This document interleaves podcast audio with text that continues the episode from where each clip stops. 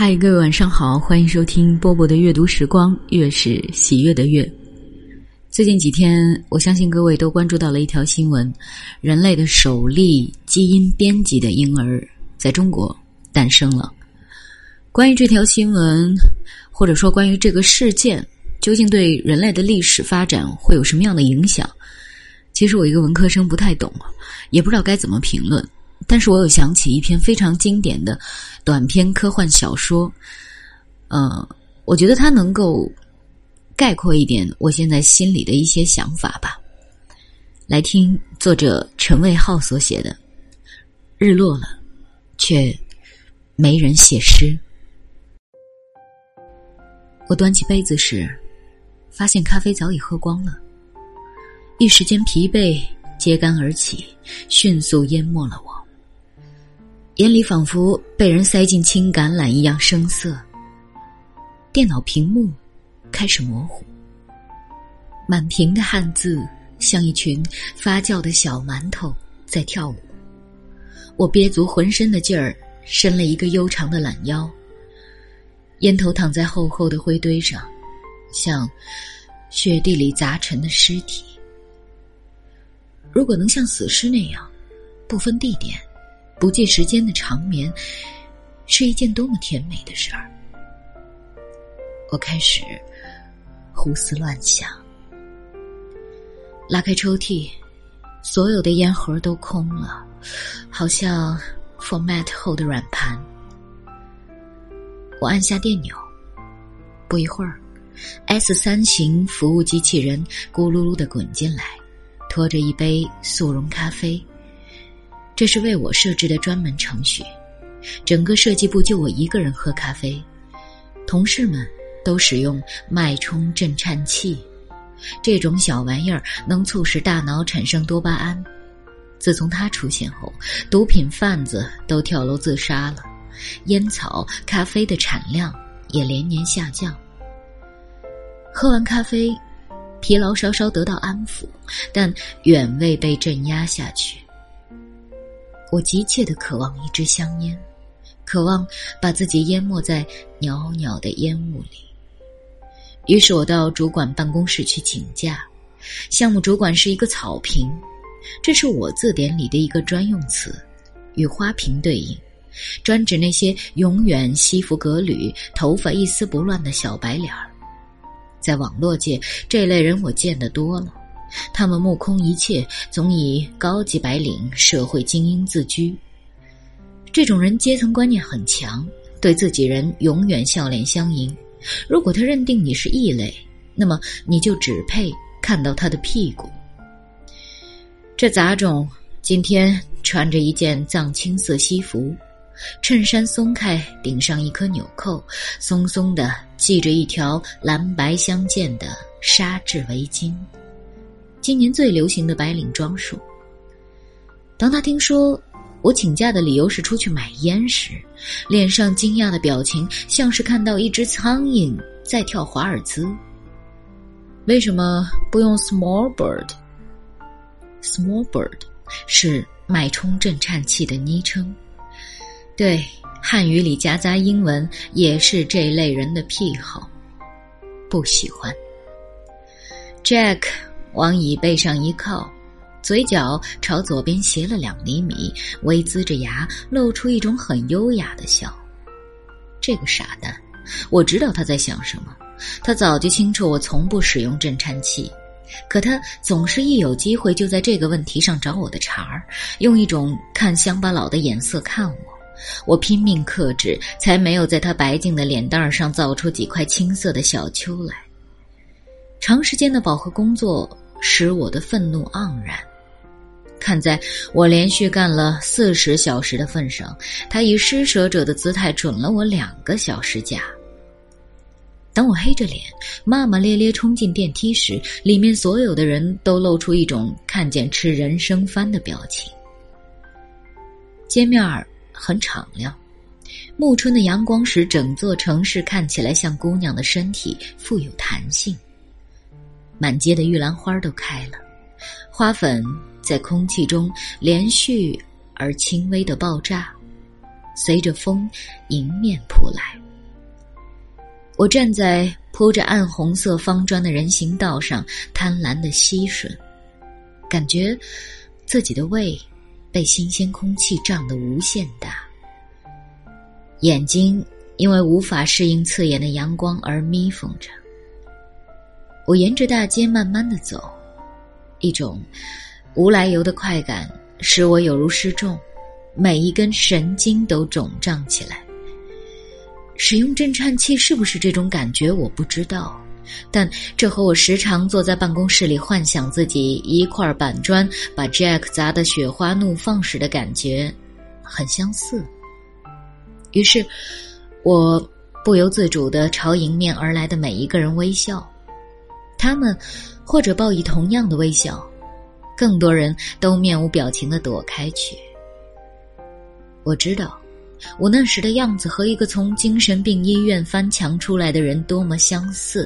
尽管电脑装有视觉护屏，但连续四十个小时的目不转睛仍使我眼眶下陷，双眼赤红，满脸洋溢着回光返照时的神采。咖啡馆在街角，一座老公寓的楼底，临街的窗开得很低，里面没多少人。推门进去时，我看了一眼墙上的电灰，交叉的吉他和步枪，上面落满了灰尘，在阳光里无精打采。老音响里唱着 Beatles 的歌，是挪威的森林，正和店名一样，这儿总是放一些几十年前的老歌，爵士或摇滚，最多的就是这首《挪威的森林》。老板看见我，很热情的打个招呼，不等我开口，便问：“蓝山咖啡。”我笑着点头，这是我每次来必喝的。我习惯于每天下班后到这里来喝一杯，听上一会儿音乐，把浮躁的心情慢慢沉淀下来。这是一个落伍的习惯，现在的时尚却网上虚拟狂欢。我在最角落的窗前坐下来，阳光透过玻璃落在黄白格子的桌布上。歌声还在荡漾。咖啡端上来，杯子的颜色很典雅。老板坐到我的对面，递过来一整条圣罗兰，这也是我的习惯。我总在他这里买烟，急不可待的拆开，抽出一支点上，深深。吸一口，烟很清凉，咖啡很浓，一切都很好。像你这样的人不多了，老板说。只吸烟和喝咖啡吗？还有听古旧的音乐。我需要一种真实让我安心。没办法，我是一个落伍的人，容忍不了虚拟。他一笑。年轻的脸上显出苍老来，问：“你熬夜了吧？工作很忙，四十个小时没有睡觉了，全靠咖啡和烟撑着。没法子，公司催得紧，这批活儿得在三天内完成，否则就落在别的公司后面了。是网络公司吧？那么抢时间？是软件制造和销售。”虚拟软件。那么，你是电脑工程师喽？你看呢？他在阳光里偏过头，细细打量了这儿，说：“不像。为什么？你的牛仔裤和 T 恤都旧了，你头发很乱，戴银质项链，那帮高级职员是不会这么打扮的。另外，你身上还有一些东西。”很隐秘，我说不好。我一下子来了兴趣，随便说说吧，瞎说也成。譬如，你走过商店橱窗时会仔细打量自己。一般来说，只有两种人喜欢观察镜像里的自我。哪两种？诗人和哲学家。有道理。我把烟捏灭。说来，不怕你笑话，我曾经想做诗人来着，在大学里，我父母都是作家，从小受他们影响太大，以至于现在还改不过来。可是你知道，时代变了，电脑虚拟一诞生，文学就完了。你这样认为？记不清谁说的了。读书就是在别人的故事里旅行，但那是在书籍时代，而虚拟程序可以让你成为任何人，在任何地方旅行。你可以刚参加完二战，接着就和性感女星约会，沉溺在温柔乡里。谁还需要读小说？谁还需要写作？当然还剩下网上聊天儿。如果聊天儿也能称之为写作的话，你明白我的意思吗？嗯，多多少少。我点点头，又点上一支烟。现在，我只是个掘墓工人，正在为埋葬文学贡献力量。这四十个小时里，我在做莎士比亚系列，就是把老莎的剧本分解、序幕、高潮、结局都变成若干模板，用户可以任意组合，只要你愿意。你可以让朱丽叶死而复生，结婚生子，就是这么一回事儿。这，就是我的工作。我把各式各样的文学拆散，写成软件工程师能轻易看懂的语句，然后由他们编程。我就像解牛的刨丁一样，肢解成块，交给机器制成香肠。也许，我没有仔细思考过这个问题。虚拟程序固然荒谬，但是否也算是文学在新时代里的存在方式呢？我苦笑。我也曾这么想过，但那不过是自欺欺人罢了。你听说过哪一头猪愿意以香肠的方式存在呢？唱片到头了，老板歉意的笑笑，站起来去换 CD。这时。我环顾四周，只有两个戴着眼镜的中年人在读旧时的书本儿，他们多像我父亲呢。忽然间，我想不起我父亲的样子了，只觉得他和那两个中年人有着同样的脸。一本落满了灰尘的书，书名是《荒原》。歌声又重新响起来，但咖啡已经凉了。我站起来要付账。老板连忙说：“烟和咖啡今天算我请客，你是哥们儿。”我的眼眶突然像沼泽地一样潮湿起来。既然是哥们儿，就更得帮你。你的境况也不好。听到我的话，他的神色有些黯然。自从有了电子脉冲震颤器，这儿就变成了这副模样。这条街上的咖啡和酒吧只剩下我这一家了。我把一张电子货币卡塞进他手里，里面还有一千两百单位电子货币，大约是我一周的薪水。临走时，我们互相拍了拍肩膀。我不知道这代表或包含了什么，大概是两个跟不上趟的人在互相安慰吧。在喝了几乎一加仑的咖啡后。终于把任务完成了，公司抢先一步把这批软件推向市场，销售业绩极佳。为此，我得到一笔数目不小的奖金，还被提升为副主管。庆祝酒会上，Jack 使劲儿跟我套近乎，他拉着我把我介绍给几个和他一样的杂种，并亲热地说：“这是我们自己人。”我瞅着这几张一模一样的脸。他们的五官都消失了，只剩下几套西服空壳般支在那儿。厌恶感在我的心中长成一株大树，我将怀里的马提尼一饮而尽，对 Jack 说：“你愿意和一个傻瓜做自己人吗？”他茫然的摇摇头。我拍拍他的肩：“我也不愿意。”回到家里，我蒙头睡了两天。期间只吃了一顿饭，活似一只冬眠的熊。等养足精神，我便把那笔奖金全部提出，买了两张去夏威夷的机票，带上女友小卷，度假去了。在夏威夷临海的旅馆房间里，在斜阳余晖的阳台上，在正午海滩的遮阳伞下，我们疯狂的玩乐。我不知道为什么要这样做，我只是觉察到一种绝望正在腐蚀我，我只能通过这种方式来抵抗、挽留和拯救。一天晚上，我们正坐在清凉的露天咖啡屋里看月亮。小卷突然问我：“你有没有尝试过在虚拟程序里和人做爱？”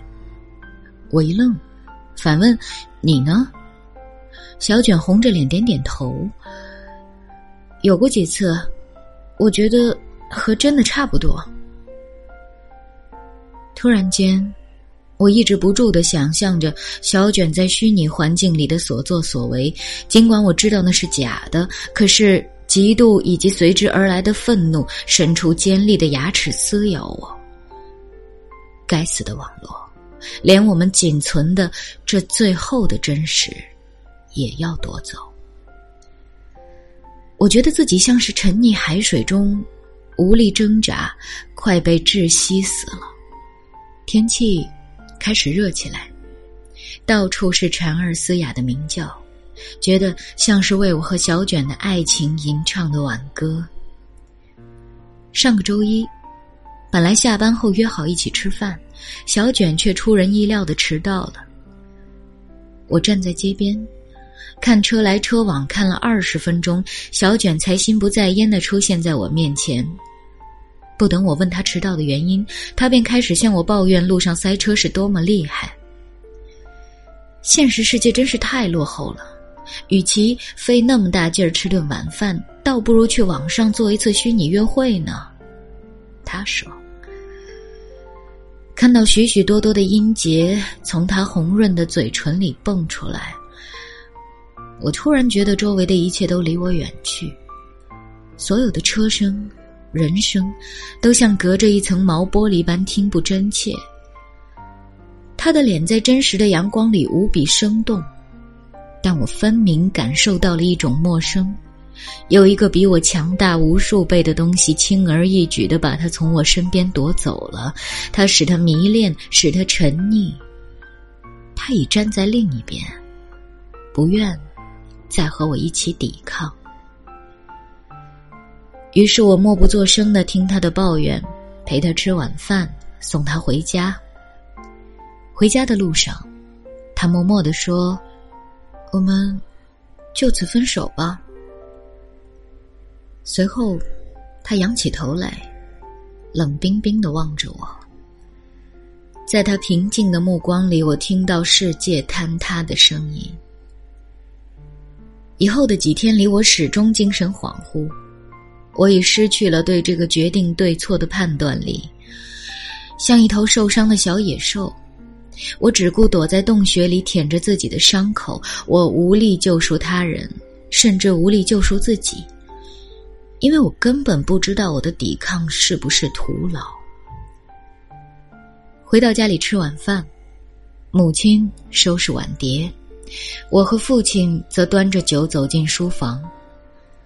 环顾四壁层垒的旧式书籍，童年时的梦想又涌上我的舌尖。那翻动书页的哗哗声，是如此真切。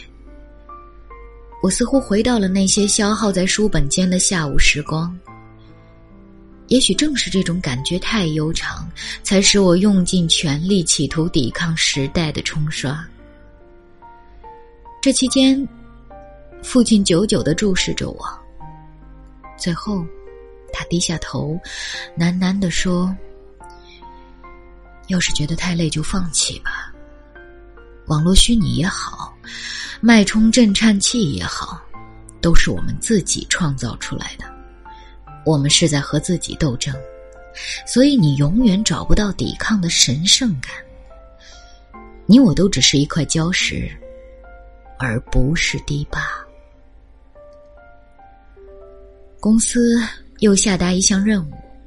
设计部忙得不可开交，为了保住四的市场占有率，勉强养活自己，所有的人都必须拼尽全力。你只要看看 Jack 几天未换的西服和凌乱的头发，就能明白什么叫竞争。我已经三天三夜没有睡觉了，咖啡喝得我反胃，感觉自己就像一只掉进石油污染里的水鸟，满身油污，寸步难行。我抵挡不住了，终于，我把手伸向虚拟程序的插口。海滩上，我和小卷手拉手散步。湿软的沙子温柔地舔着我的脚趾缝，海风拥抱我的皮肤，小卷的笑声清脆如浪花，轻拍岸边的礁石。我们惬意地嬉戏着，我再次有了种飘飘欲仙的感觉。连接在我头上的脉冲器放射出一阵阵强烈的电波，我。沉溺在头脑的幻想中，这景象是如此的真实，以至于我的每一根神经都为之畅快的悸动。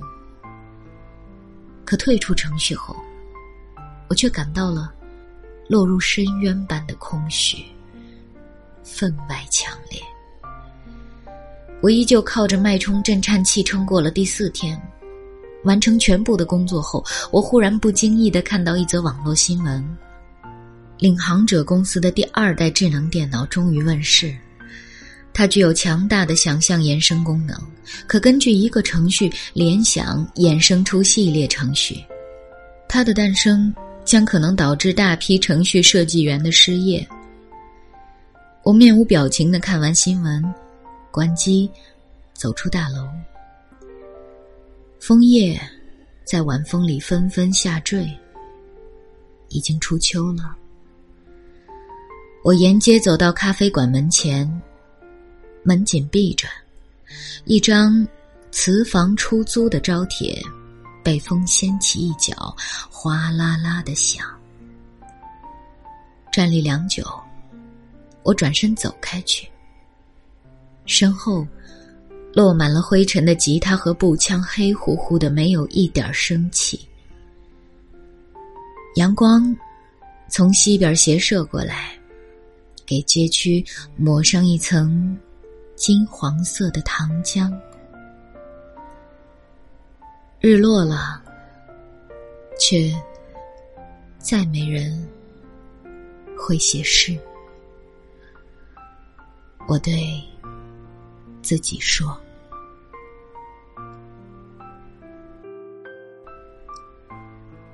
好了，这篇文章就为大家读到这儿。”嗯，整篇文章弥漫着一种因为科技的进步而绝望的情绪。我不知道你的心情是怎么样的。呃，任何一种科学或者技术的进步，都会给世界带来消极或者是积极的影响。我们也不必永远如此的悲观。嗯，但是也要考虑到它有可能会带来一些什么样的后果。比如说，我们会因此而失去爱的能力吗？或者说，不必再去爱了？今晚就是这样，我是波波，我在厦门跟各位说晚安喽。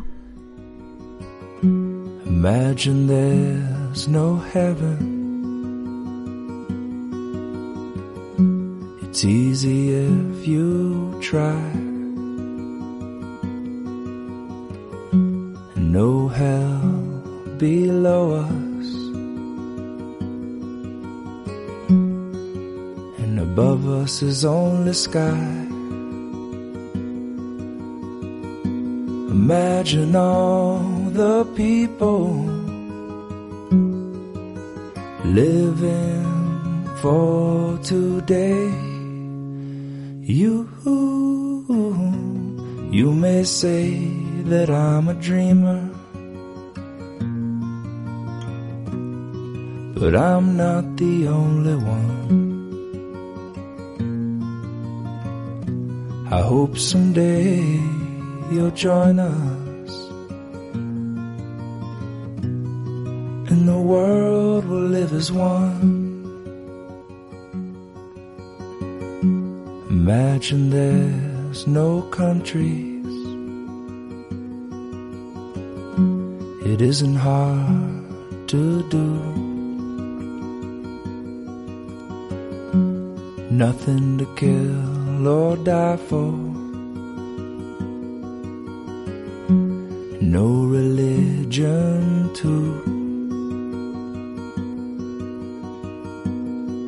Imagine all the people living life for peace. You and you may say that I'm a dreamer, but I am not the only one. I hope someday you'll join us.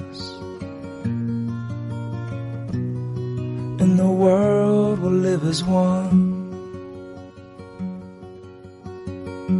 Imagine no possessions.